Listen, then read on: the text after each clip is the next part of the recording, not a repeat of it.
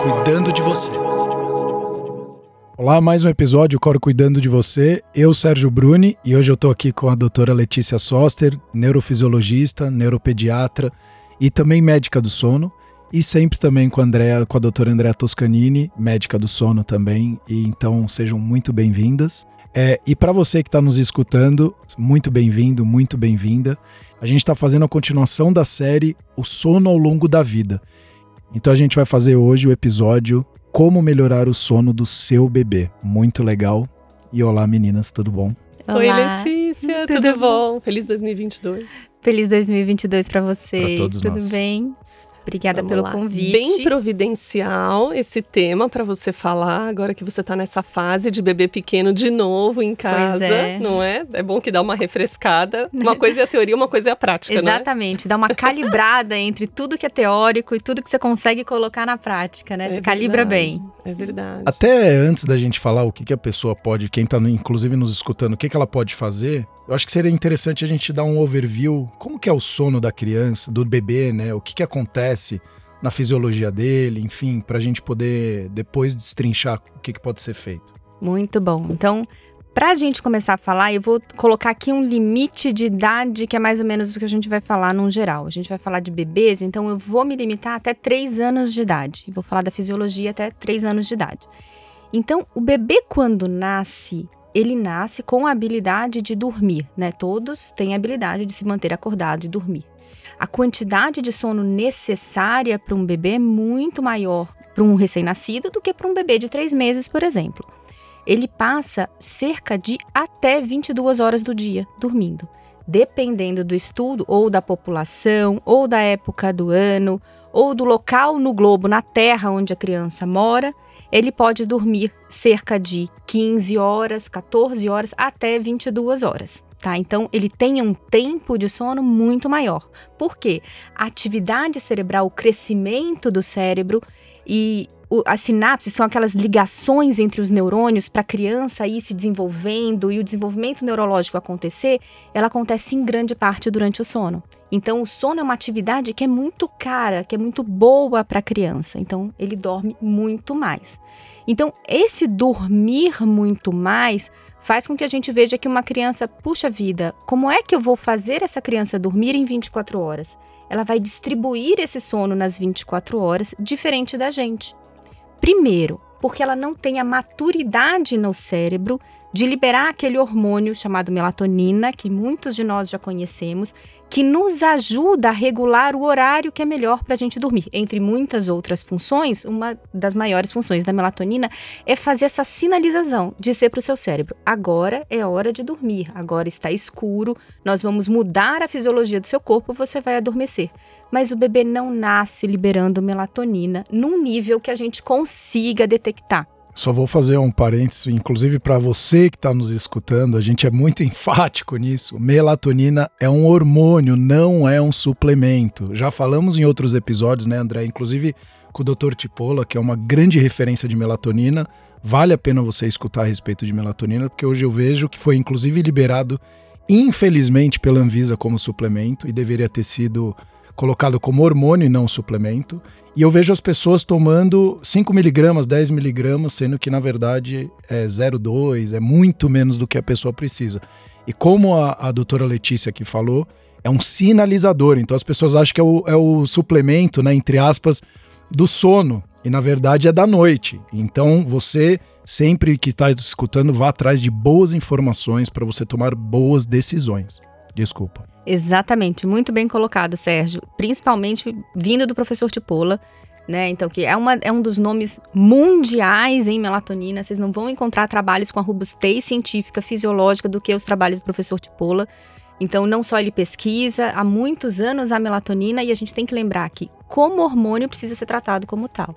Então, é um equívoco muito grande, só reforçando o que você falou, a gente tratar isso como uma balinha para dormir, como Exato. alguma coisa. Eu costumo dizer para os pacientes que, assim, não é uma balinha colorida sem efeito para dormir, gente. Não é isso. Então, o fato dele ser um hormônio do repouso e do período noturno confunde muita gente achando que é do sono. Então, Vamos esclarecer, não é e isso não é assim. E só para entender como de fato é um hormônio, todos nós produzimos, o bebê começa a produzir essa melatonina a partir de cerca de três meses de vida. Então, antes disso, ele não tem um sinalizador que vai dizer para ele se é dia ou se é noite, em termos de fisiologia no corpo dele. O que ele vai ter são as pistas ambientais, mas ele vai captar pouco, porque essa pista ambiental é muito boa, porque a luz vai bloquear a liberação de melatonina, a ausência de luz vai ajudar a liberar se estiver no horário correto. Então, tudo isso daí vai depender de uma maturidade do cérebro. E aí eu entro quão importante é a rotina do pai e da mãe, né, dos pais nesse momento com a criança, porque se ela não tem tão claramente esses sinalizadores, como que tá a rotina dentro de casa para você confundir ainda mais ou de fato entrar no trilho, né? É, isso daí é um ponto super importante, Sérgio. Primeiro porque a gente vai sair de uma gestação que a mãe está com o sono mais fragmentado. É como se essa fragmentação do sono, essa dificuldade de manter o sono todo, estivesse preparando o corpo da mãe para aguentar os primeiros meses, as primeiras semanas que o sono do bebê vai ser fragmentado. Né? Que aquela rotina vai fazer pouca diferença nos primeiros momentos, mas é muito nos primeiros momentos. Só que a mãe também não vai aguentar isso por muito tempo né? Ela, ela é um ser humano e, como todos os seres humanos, somos animais diurnos. A gente vive de dia e dorme de noite. Então, a gente funciona de dia. Então, o que vai acontecer é que, nesse primeiro momento, o corpo da mulher está preparado a ter um sono fragmentado, ou seja, um sono que a gente chama de polifásico, muitas fases. Então, nas 24 horas, eu não vou ter uma grande fase de sono à noite e uma grande fase de vigília durante o dia. Isso não vai acontecer, isso vai ser espalhado. Mas a rotina, depois, nas primeiras semanas, vai ajudar a criança a começar a entender ambientalmente, ainda não em termos de neurologia fisiológica na cabeça, mas ambientalmente, o que é claro, o que é escuro, uma coisa que é adequada para ela adormecer, que é o silêncio, a tranquilidade, as associações que ela vai fazer para começar a dormir. Então, a rotina vai ajudar nisso. É, e também a melatonina é um hormônio que ele passa pela barreira placentária. Uhum. Então, no final da gestação, a melatonina da mãe, quer dizer, no final não, na gestação inteira, né? Passa para o bebê também. Então, assim, se a mãe já tem uma rotina de sono, embora fragmentada, e de fato é bem fragmentada, e cada fase da gestação tem um, uma razão pela qual o sono é fragmentado, no final, a maior causa de fato uhum. é o tamanho, né? já do bebê, da barriga, o desconforto físico, né? Tudo. Mas se a mãe tem uma disciplina, uma rotina em sono, isso também ajuda porque passa essa melatonina para o bebê. Então ele não vai produzir a dele. Talvez quando ele nasce tenha um pouco também essa questão, não sei se chega a ser um choque, mas uma desconexão com essa periodicidade pelo fato dele não receber pela placenta embora ele receba pelo leite, mas numa quantidade não suficiente para exercer essa uhum. função cronobiótica. Por isso que também tem todas as questões da amamentação, que a gente até pode falar um pouquinho, né? Do Sim. escuro e tudo mais. Mas é importante, mesmo no final da gestação, a mãe procurar manter uma rotina, sono, vigília, dentro daquilo que é possível para ela, para justamente ela continuar passando isso para o bebê também, intraútero. Apesar do sono fragmentado, você tentar manter pelo menos o predomínio do sono no período da noite, mas que é o que acontece né, na maioria das gestações. E com relação à melatonina no leite materno, ela ajuda bastante. Mas a gente tem que lembrar também que o leite que a mãe está dando foi produzido um pouquinho antes. Existe aquela produção no momento da mamada, mas existe também toda mãe que amamentou sabe fica com o peito cheio de leite. Então aquele leite foi produzido um pouquinho antes. Às vezes o leite que você vai dar, por exemplo, 8 da noite para o bebê mamar, do seu leite, ele foi produzido durante o dia, ele não tem melatonina. Mas o da madrugada vai ter melatonina.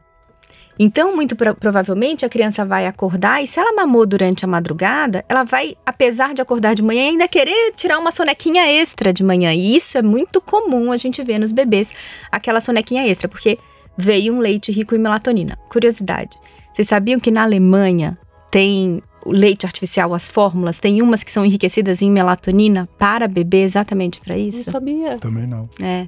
Tem, existe é na Alemanha. É. Mas é uma, não, é, não é uma quantidade grande, não é para fazer dormir, é para essa sinalização biológica para as mães que não estão podendo amamentar poderem dar um pouquinho de leite rico em melatonina no período da noite. Rico com a quantidade fisiológica, Lógico, claro. não, né, Em não abundância aí. Não, não na abundância de O- muitos miligramas, Os né? polivitamínicos com 2 mil por cento. Pois é, não, e aí, não é só isso. fazendo uma analogia muito interessante para a gente ver, é uma preocupação tão grande de você usar a melatonina nos horários adequados e de repente Exato. quando a gente coloca ela como suplemento, você um pouco que banaliza o horário do uso da melatonina, que é uma das coisas que a gente que trabalha com sono mais bate o martelo, né? Que tem horário para usar a melatonina, não é a qualquer hora.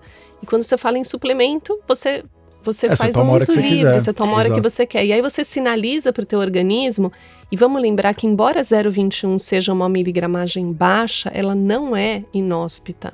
Ela não é inócua. Uhum. Ela tem uma, Uma função, né? função, Sim. né? Ela, é, ela vai sinalizar, porque essa é, a- é o quanto a gente produz fisiologicamente, né? Sim. Em torno de 0,21. Então, não é que você vai usar uma dose baixa e não vai ter função nenhuma. Vai ter, né?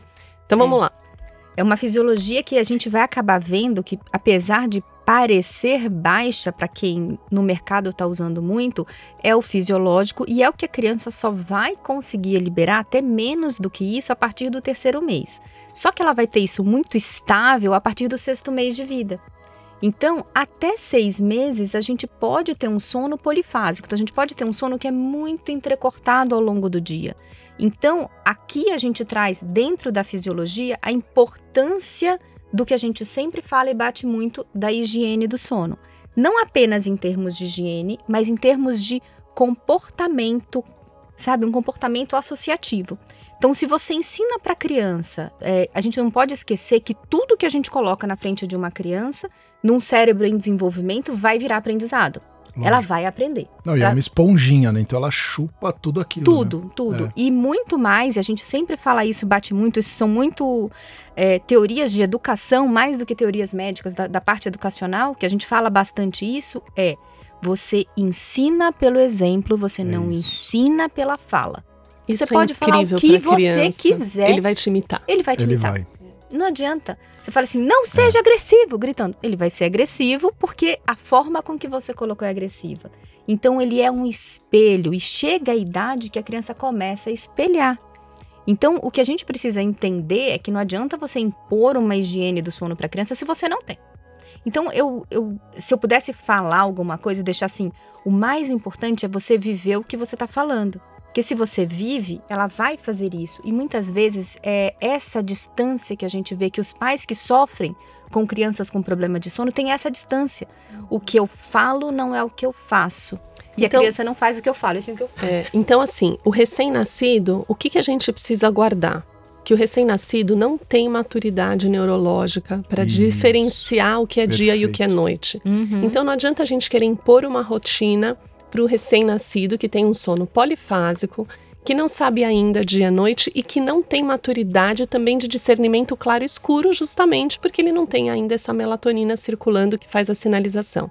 Mas o que eu posso fazer para o recém-nascido? Eu manter a minha rotina Uhum. e respeitar esse sono polifásico dele Exatamente. procurar dentro da minha rotina que o período principal de sono seja noturno, porque de uma maneira é, muito natural, ele vai crescendo e já a partir dos três meses a gente vai começar a ter um bebê com uma maturidade neurológica é, maior, ele já vai começar a perceber isso pelo movimento da casa, porque é isso que você falou, não adianta eu querer colocar a criança para dormir às oito se a casa fica no 330 até meia-noite. Exatamente. Então a gente tem que adequar tudo isso. Então, recém-nascido, não adianta querer. Tem alguns bebês, olha, eu tenho três filhos.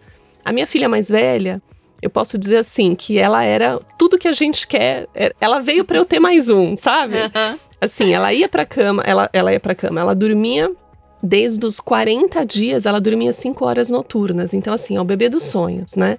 E aí depois ela dormia das 11 até as 6, tomava leite e dormia até as 11 da manhã de novo. Então, Nossa, que delícia. mas depois veio o meu segundo filho, que era uma anarquia total. Então, assim, às vezes a gente tem um bebê que tem um padrão dele fisiológico que é mais compatível com o que a gente espera, que é já no, desde o começo ele ter essa concentração do sono, mas às vezes o bebê não tem.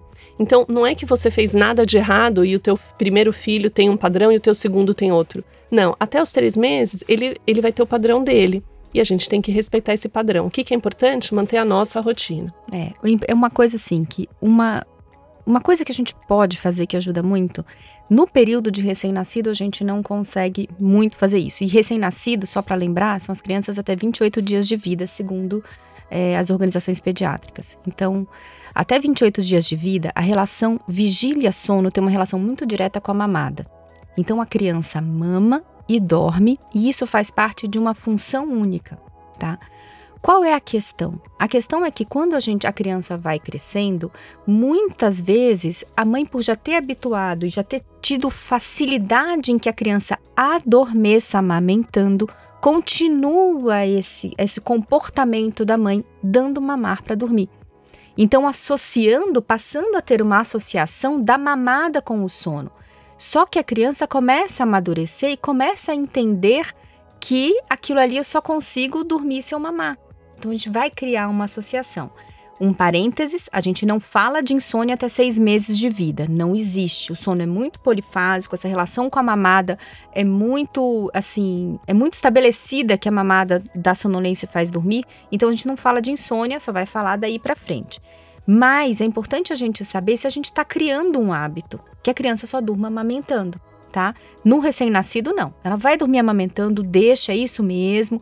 A gente só, só sempre fala assim, ó, até três meses, mais ou menos, é só chamego, é só carinho, não, não tem outra coisa. É assim, faça a sua vida de acordo com esse sono polifásico. Mas se você puder e conseguir ir organizando que não exponha aquela criança no período da noite à luz. Ela acordou no meio da madrugada. Você vai acender a luz para trocar fralda, para fazer nada? Não, não faça isso. Só troca fralda se for muito essencial.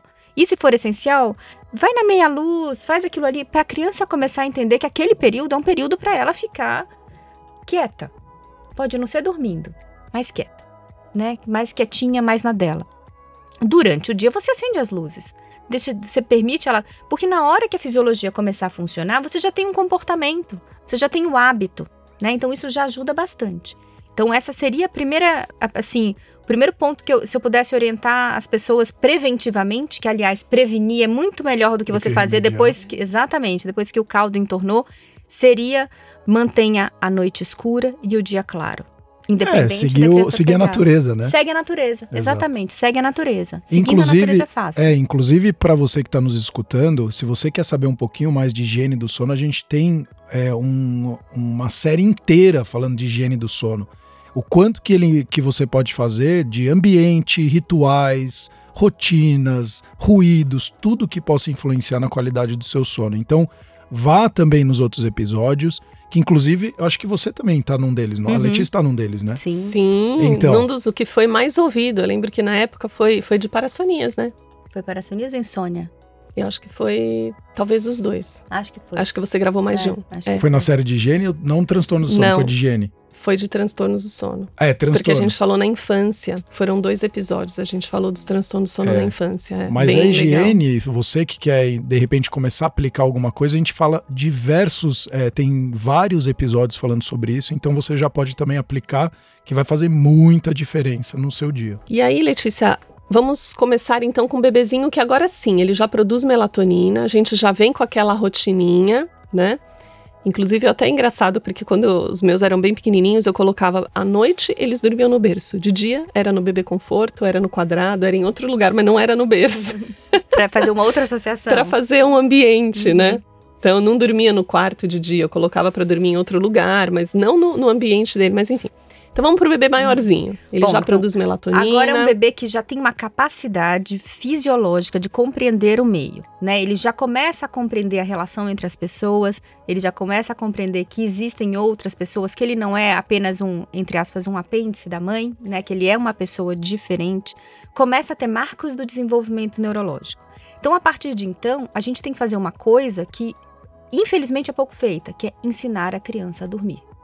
Então, apesar de é, dormir será ser uma habilidade inata de todos, o adormecer precisa de uma ajuda. A gente não ensina a criança a andar, a falar, a gente precisa ensinar a dormir. E você está ensinando o seu filho a dormir como? Comendo?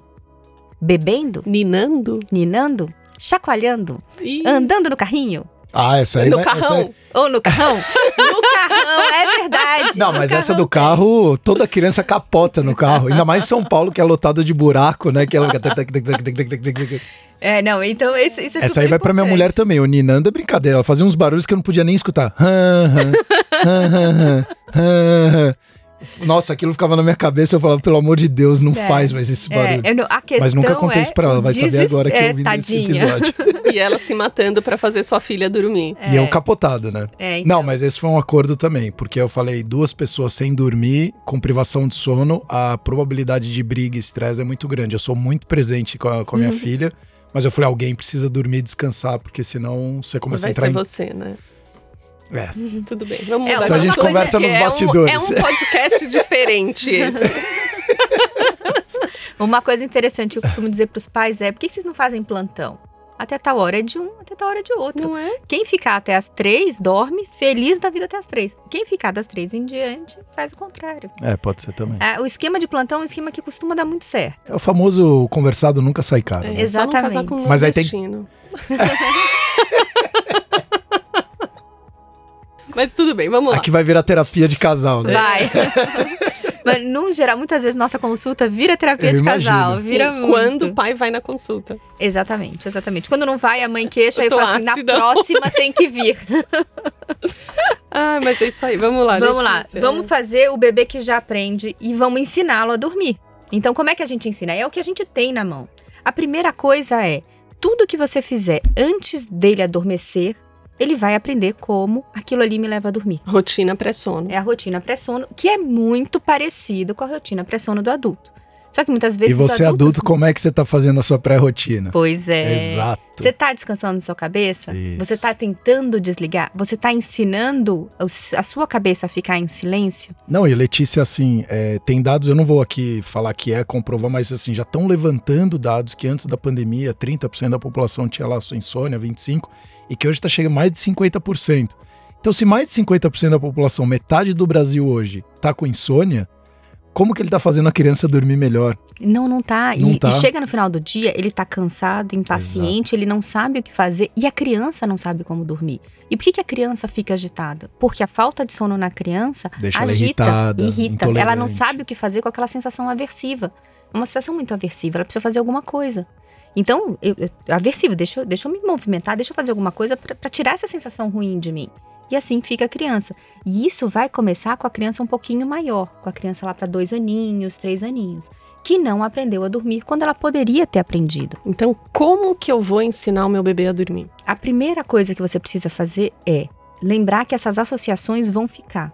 Então, se você está associando a mamada, como era lá no período neonatal, que a gente poderia usar a mamada, você já vai entender que você está levando uma refeição para a hora de, de dormir. né? Que não Então, é legal. que não é legal. Então, a primeira coisa é você vai associar outra coisa. No bebê pequenininho, por exemplo, quando ele já passou do período neonatal, nem todas as dormidas precisam ser de mamada. Então, nessas dormidas, você pode deitar o bebê e botar ele com uma naninha do lado. Quando ele começar a ficar maior, lá para os cinco meses, seis meses, ele já vai entender que quando aquela naninha chega e só use aquela naninha para dormir, quando aquela naninha chega, é a hora dele dormir. Então já abraça e adormece. E é super importante, desde pequenininho, a gente acostumar o bebê a dormir sozinho. A não adormecer no Exatamente. nosso braço, né? Aí é, o outro, é outra história. Primeiro, você tem um objeto que ele possa pegar. E a segunda parte é você conseguir colocá-lo numa superfície sozinho, que ele tem independência. Mas para isso você precisa deixar também durante o dia a criança tranquila, a criança deitada, a criança brincando com seus bibelôs ou aquelas cordinhas que ela puxa, alguma dessas coisas que ela faça uma atividade sozinha que não dependa do adulto. Mas para isso a gente tem que cuidar da ansiedade do adulto, de aguentar não ficar com a criança no colo o tempo todo. Uma coisa, ninguém tá dizendo que não é para dar colo para criança, Isso. nem que não é para dar chamego, nem, Nem pra, que é não é para deixar dar a criança se aconchego, esgoelando. nem para ficar dormindo, para chorar, chorar, chorar até chegar à exaustão. Essas novas consultorias, né? Deixa ela chorando aí. Eu teve uma mãe do meu prédio que falou: eu deixei oito horas e a criança uma hora desmontou porque ela tava exausta. Né? E ela ficou oito horas. É, ela falou: tá, cara, eu isso fiquei oito horas sofrendo. É, isso você gera uma insegurança de Isso. estar É. desamparado. Então, É. na verdade, o que você tem que fazer é o oposto: é fazer com que a criança se sinta segura Perfeito. sozinha. É, essa, essa questão do deixar chorar é uma técnica de terapia comportamental para insônia, para crianças de uma certa faixa etária, mas que ela não pode ser implementada desse jeito, como você falou, por exemplo, ficar oito horas chorando, uma vida inteira chorando. Não é isso. Você precisa preparar o ambiente, acostumar a criança naquele horário de adormecer e quando ela deita, se ela resmungar um pouquinho, você tá ali, você entende, não chega a ser um choro, um resmunguinho, ela se vira, se entende e adormece. Porque o que acontece é que a gente vem, o que a gente vê na maioria dos, das famílias é que você vem de um aprendizado completamente errado e aí num determinado momento aquilo te cansou tanto que você resolve tomar uma iniciativa. Não, não dá mais para ser assim.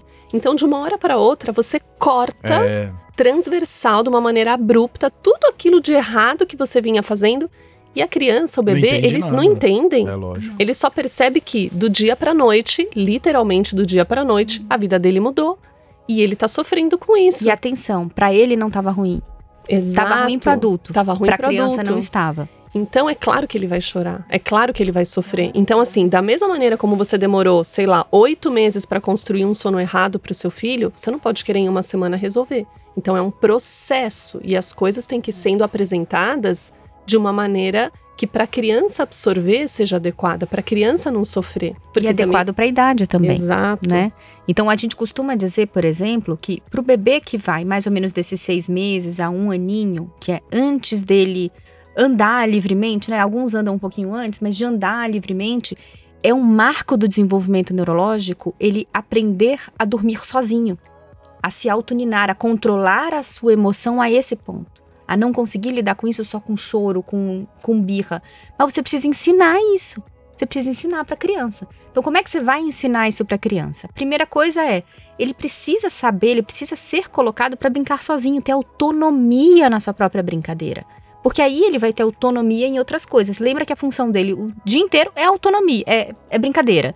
Então você precisa dar autonomia nesse momento. Então, por exemplo, com uma criança de seis meses, ao invés de você empurrar um brinquedo, dá duas opções de brinquedo, deixa ela pegar uma. Ela começa a entender que ela tem autonomia, que ela pode escolher, que ela faz parte de um meio. E você respeite também que ela tenha o tempo dela. Assim também É. vai ser na hora de adormecer. Deixa de ser mecânico e passa a ser um estímulo. Não, e eu Exatamente. imagino Quando a como- criança é. toma a decisão, ela É. está sendo estimulada a Isso. tomar uma decisão. Não, eu Exatamente. imagino o quão complexo é pra mãe que tem esse vínculo tão forte ter que fazer essas essas decisões de em mais independência não deve ser fácil, né? Não é fácil. não- É. E eu falo do, do alto de quem tá com o bebê de seis meses em casa. Porque é você É. e ele o dia inteiro. Exatamente, é isso mesmo. Então, e- mas é essa essa virada de chave que a gente tem que dar, que a- apesar da gente deixar a criança, ela vai estar melhor Isso. com esses momentos, né? Então, é a gente ter, ter essa segurança, baixar a ansiedade de ter- tentar controlar isso tudo. Ela vai estar sob nossos olhos, né? Ela vai poder estar sozinha sob nossos olhos, mas eles vão ter independência. Não dá para eu chegar com três anos de idade e pedir que a criança seja completamente independente. Ela não vai É. ser. Se eu não dei essa independência para ela, mas eu tenho que cuidar da minha saúde mental também. Eu tenho que saber que eu deixando ali, eu não, eu não tô fazendo um problema para ela, eu não tô causando muito pelo contrário, eu tô ensinando para ela. E eu tô ensinando ela a adormecer. Porque se eu ensino ela a ser independente, a não ter as respostas todas imediatamente, ou qualquer coisa que aconteça, eu chacoalho ela, ou seja, eu coloco algo nervoso, ansioso como resposta a qualquer coisa, se ela entende que esse não é o caminho, o caminho é a tranquilidade, de noite ela vai saber ter tranquilidade na hora de adormecer. Então a gente pode pensar que entre seis meses e um ano, o caminho é, é a fase perfeita para a gente ensinar o bebê a dormir. Sim. Com um ambiente mais calmo, com é, a liberdade dele dormir sozinho.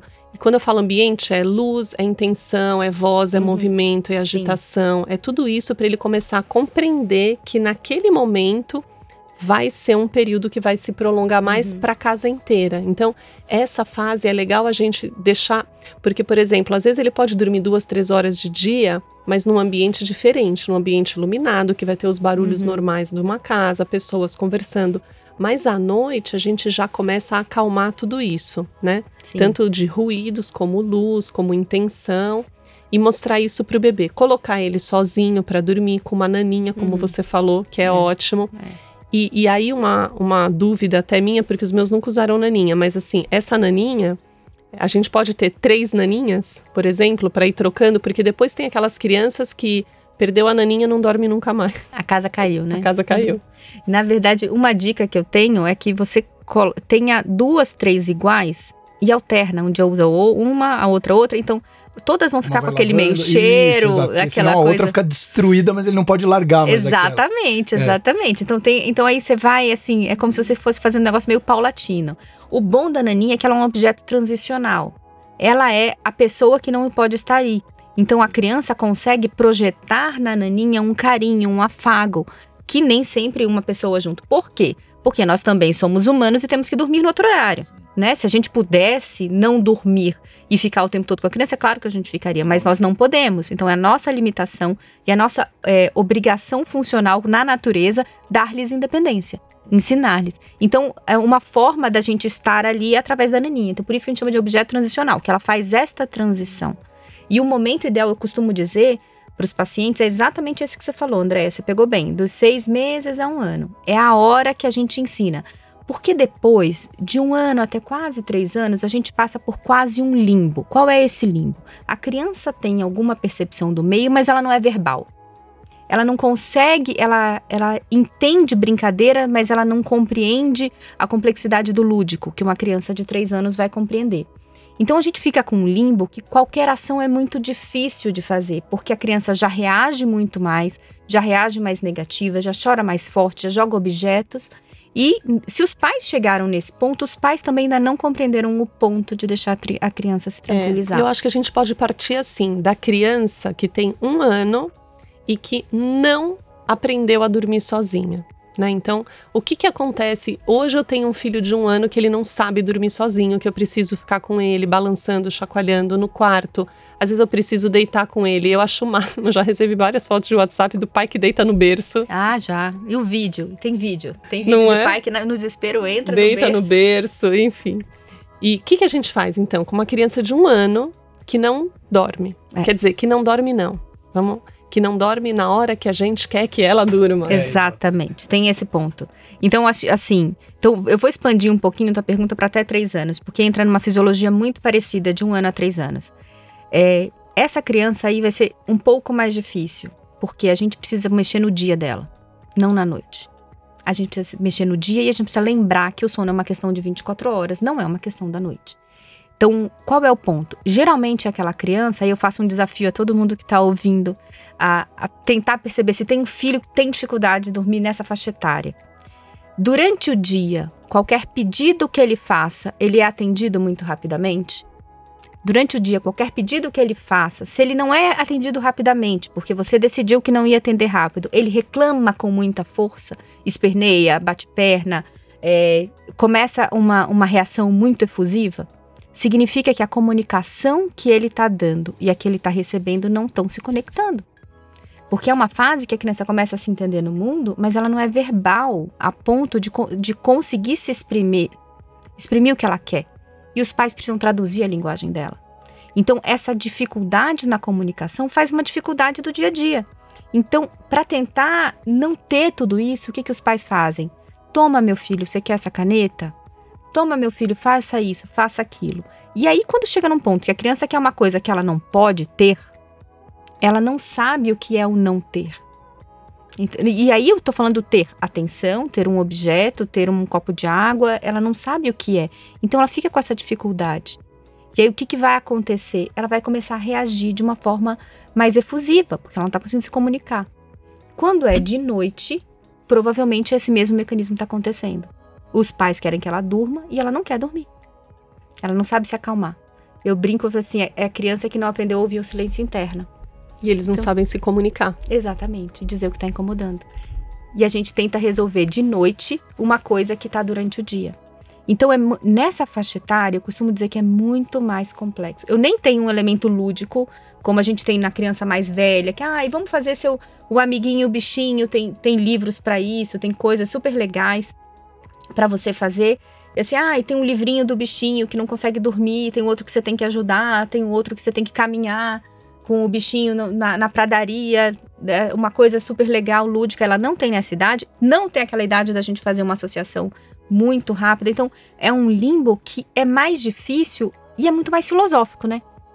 É muito mais filosófico. É muito mais você entender a dinâmica do dia, a dinâmica da criança, a dinâmica da família. A família compreender e estar tá aberta para fazer isso. E é bem uma fase que a família, né? E hoje a gente sabe que tanto o pai como a mãe têm uma rotina de trabalho, a maioria deles. Então, é a fase, por exemplo, que a mulher está voltando para a rotina dela profissional, uhum. né? É. O homem também.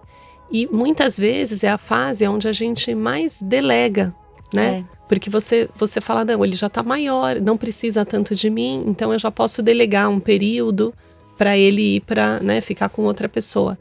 E aí, quando a gente não construiu aquilo lá atrás, dos seis meses a um ano, é a fase que, como você falou, fica, fica esse abismo. É. E, e, vai só cada vez piorando mais a relação. Uma coisa que eu costumo dizer é que, gente, às vezes quando a gente chega em casa, tá? O pai trabalhou, a mãe trabalhou, trabalhou em casa ou fora de casa, mas assim, né? Os trabalhos são exaustivos e chega no fim do dia, tá todo mundo exausto. Pense assim: você vai ter mais duas horas com seu filho. Se você fizer bem feito, depois você tem seu descanso. Mas se você chegar em casa achando que você vai descansar, desligar e que a criança automaticamente vai estar tá cansada como você e desligar como você, não vai dar certo. Então vamos então, puxar. puxa força, é, sabe? Vamos, vamos para fechar esse nosso episódio, o que que eu vou fazer nessas duas horas? Nessas duas horas é importante. Só desculpa, é, tem um horário, é isso que eu queria saber também. Se tem um horário, ah, criança tem, porque eu tenho amigos que falam assim, pô, se, é, eles até falam, se meu filho não dorme um ano, não dorme depois, é, antes das nove, pô, eu acho que ele até, eu tenho amigos que falam, pô, o pai não tem rigidez, não tem não sei o que, ele deixa o filho largado e vai dormir dez e meia da noite. Tem um horário também específico, só complementando essa pergunta da Andrea? Não tem um horário específico da hora do dia que a criança tenha que dormir. Desde que ela tenha as horas nas 24 horas de sono que ela precisa. Necessário. Né? Nessa faixa etária, vai mais ou menos de 12 horas à noite. À noite não, nas 24 horas Perfeito. distribuído. Então, geralmente, a gente entende. Tem crianças que dormem super bem 11. Mas estão bem, acabam assim, ficam bem com 11 horas. Mas tem gente que precisa de 13. Tem gente que precisa de 12. A média são 12 horas nessa faixa etária. Então, se ele está adormecendo às nove ou está adormecendo às sete, não tem problema, desde que ele faça aquelas horas e que a criança fique bem no período de vigília. E é, é como você falou, e a criança mostra muito, né? Muito, muito. Se ela, eu vejo pela minha filha, assim, quando ela tá ficando. Fez três anos agora, né? Se ela tá começando a ficar com sono, ela fica muito irritada. E aí eu já explico para ela, filha, você tá com sono. Isso é importante. Lembra que você começa a ficar intolerante, impaciente, e é normal, tá tudo bem. Quando você começar a sentir isso, então fala, papai, eu quero ir dormir. Então hoje ela já fala, papai, eu tô ficando com sono. Ela, você ensinou ela a perceber o que ela tá sentimento, sentindo. A emoção, o é. sentimento dela, né? uhum. né? Então a gente vai fazendo esse trabalho. E aí eu fico pensando uh, uh, que deve ter crianças também, e aí para quem tá nos escutando, que de repente, ah, eu tenho que bater às 12 horas. E aí é aquela coisa, não, se a criança. Porque a criança fala, você vê a criança. Sim. Se ela tá feliz com com energia e tá tudo bem, é, se ela de repente dormiu 10 horas e meia, tá tudo bem. Né? Exatamente, é. exatamente. É. é. o tempo que ela precisa para ela. Então Perfeito. isso é uma coisa super importante. Como a Andrea perguntou, o que, que a gente faz nessas horinhas isso. ali? Primeiro, desliga tudo que é tela. Desliga tudo. A cabeça tem que começar a acostumar e não é desligar e ir dormir, não, é desligar e dar um tempo entre o desligar e a criança adormecer.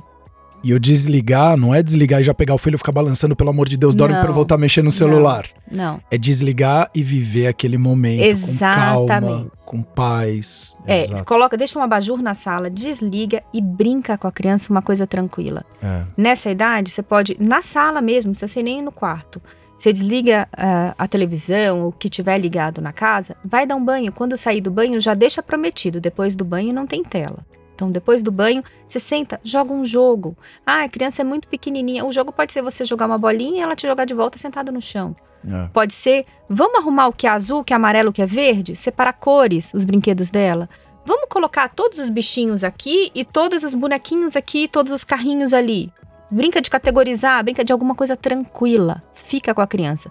Aquilo vai dar tempo do cérebro dela baixar sabe? Baixar aquela atividade, baixar aquele estímulo, a melatonina começar, a ser liberada, surgir, parar de ser suprimida, porque aí neste meio tempo você vai vendo que a criança vai respondendo. E aí depois você vai para o quarto com a proposta de adormecer. Mas você usou aquele tempo para a criança e para você também se acalmar. E aí, nisso daí vai ser mais rápido. Não vai ser uma vez que você vai fazer Lógico. isso. Vai ser pelo menos duas semanas fazendo isso.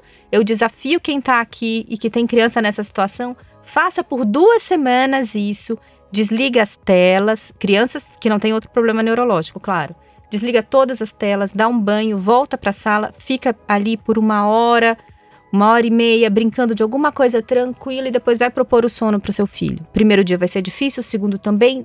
Terceiro, você vai ver que a coisa vai um pouquinho mais fácil, o quarto vai um pouco mais fácil. A criança vai ter se acalmado antes de chegar no momento de adormecer. Luzes baixas, né? E não na é brincar hora com a que- luz explodindo. que, Isso. é. Sim, sim. E na hora que você conseguir, na hora que o seu filho já estiver habituado, não é pra parar de fazer. E- Exato. Tem Exatamente. que continuar, Continuar. fazendo. Exatamente, porque senão ela. E lembrando que a criança vai mudando de fase de desenvolvimento neurológico e vai tendo outras necessidades, né? Então, se você não, não mantém isso, aí você vai perder. Se você não, não mantém essa, essa rotina estruturada. É claro que com o tempo você vai transformando em coisas um pouco mais complexas, Sim. né? É, um jogo mais complexo, uma coisa diferente. Mas essa atividade, dá banho, desliga tudo e fica com a criança, troca com a criança, fala, brinca, coloca um assunto, rapidinho ela vai se acalmar, ela vai entender. O corpo dela, fisiologicamente, não é só o comportamento, o corpo vai entender que baixou, baixou, desacelerou. E aí depois você propõe o sono.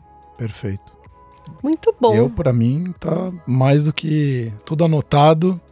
Pena que já minha filha tá com três, não vou implementar muita coisa, mas foi implementado, né? Bastante coisa e de fato tem um impacto muito, muito, muito importante. É, depois eu, eu sempre falo, depois que eu conheci a Andrea, né? Eu nunca tinha estudado sono, o sono é muito recente, tem acho que pouco mais de 20 anos no Brasil e no mundo aí os estudos de sono, de a medicina do sono, né? E depois que eu comecei a entender da higiene do sono e tudo, é, de fato as mudanças foram muito, muito significativas na vida da minha filha.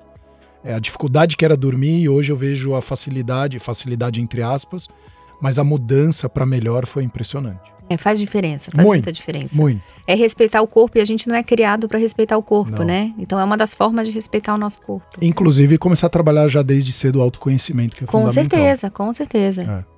Muito bem. Obrigada mais uma Imagina, vez. Foi obrigada uma pelo delícia. convite. Foi Letícia, muito ótimo. obrigado, Obrigada muito pelo legal. convite. Espero que voltemos a fazer episódios nesse assunto, porque é sempre muito bom e nunca dá tempo, né? E é, e é meio escanteada a pediatria, né? A gente faz 30, né? Mesmo em congresso, em evento. Uhum. Tem muito, né? E assim, é uma fase tão importante para a gente importante. construir um sono, né? Porque a criança que sabe dormir bem, Sim. ela fica um adulto, né? Então, assim, a gente vê que é a base. É uma É criança que base. se conhece. É. Isso faz parte da saúde mental, Muito. né? A criança se conhecer, Exatamente. saber dormir, saber, saber qual é a minha necessidade de fome, de sono, de sede, né? Entender, né? Às vezes a criança tá brava, e aí eu falo pra a Lorena, eu falo pra ela assim, filha, você tá com sono. Ah, não, tá- não, e ele já sabe, é verdade, mamãe, eu tô É com isso. sono. É, a minha então, filha é a mesma coisa. Não é? E pode, para você que está escutando, pode parecer besteira, mas hoje o sono mal dormido ao longo da vida, hoje quase 35% das depressões estão vindo por conta do sono. Então cuide muito bem dele. Ensine seu filho, primeiro você a dormir melhor, mas também seu filho, porque isso vai ter impactos muito importantes na vida dele. Bom, de novo, né? Obrigado às duas sempre. Você que está nos escutando, nos siga nas principais plataformas de podcast.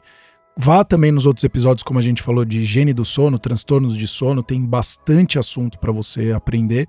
E nunca esqueça de colocar em prática. Sem ação não tem mudança. Até os próximos episódios, o Cor cuidando de você.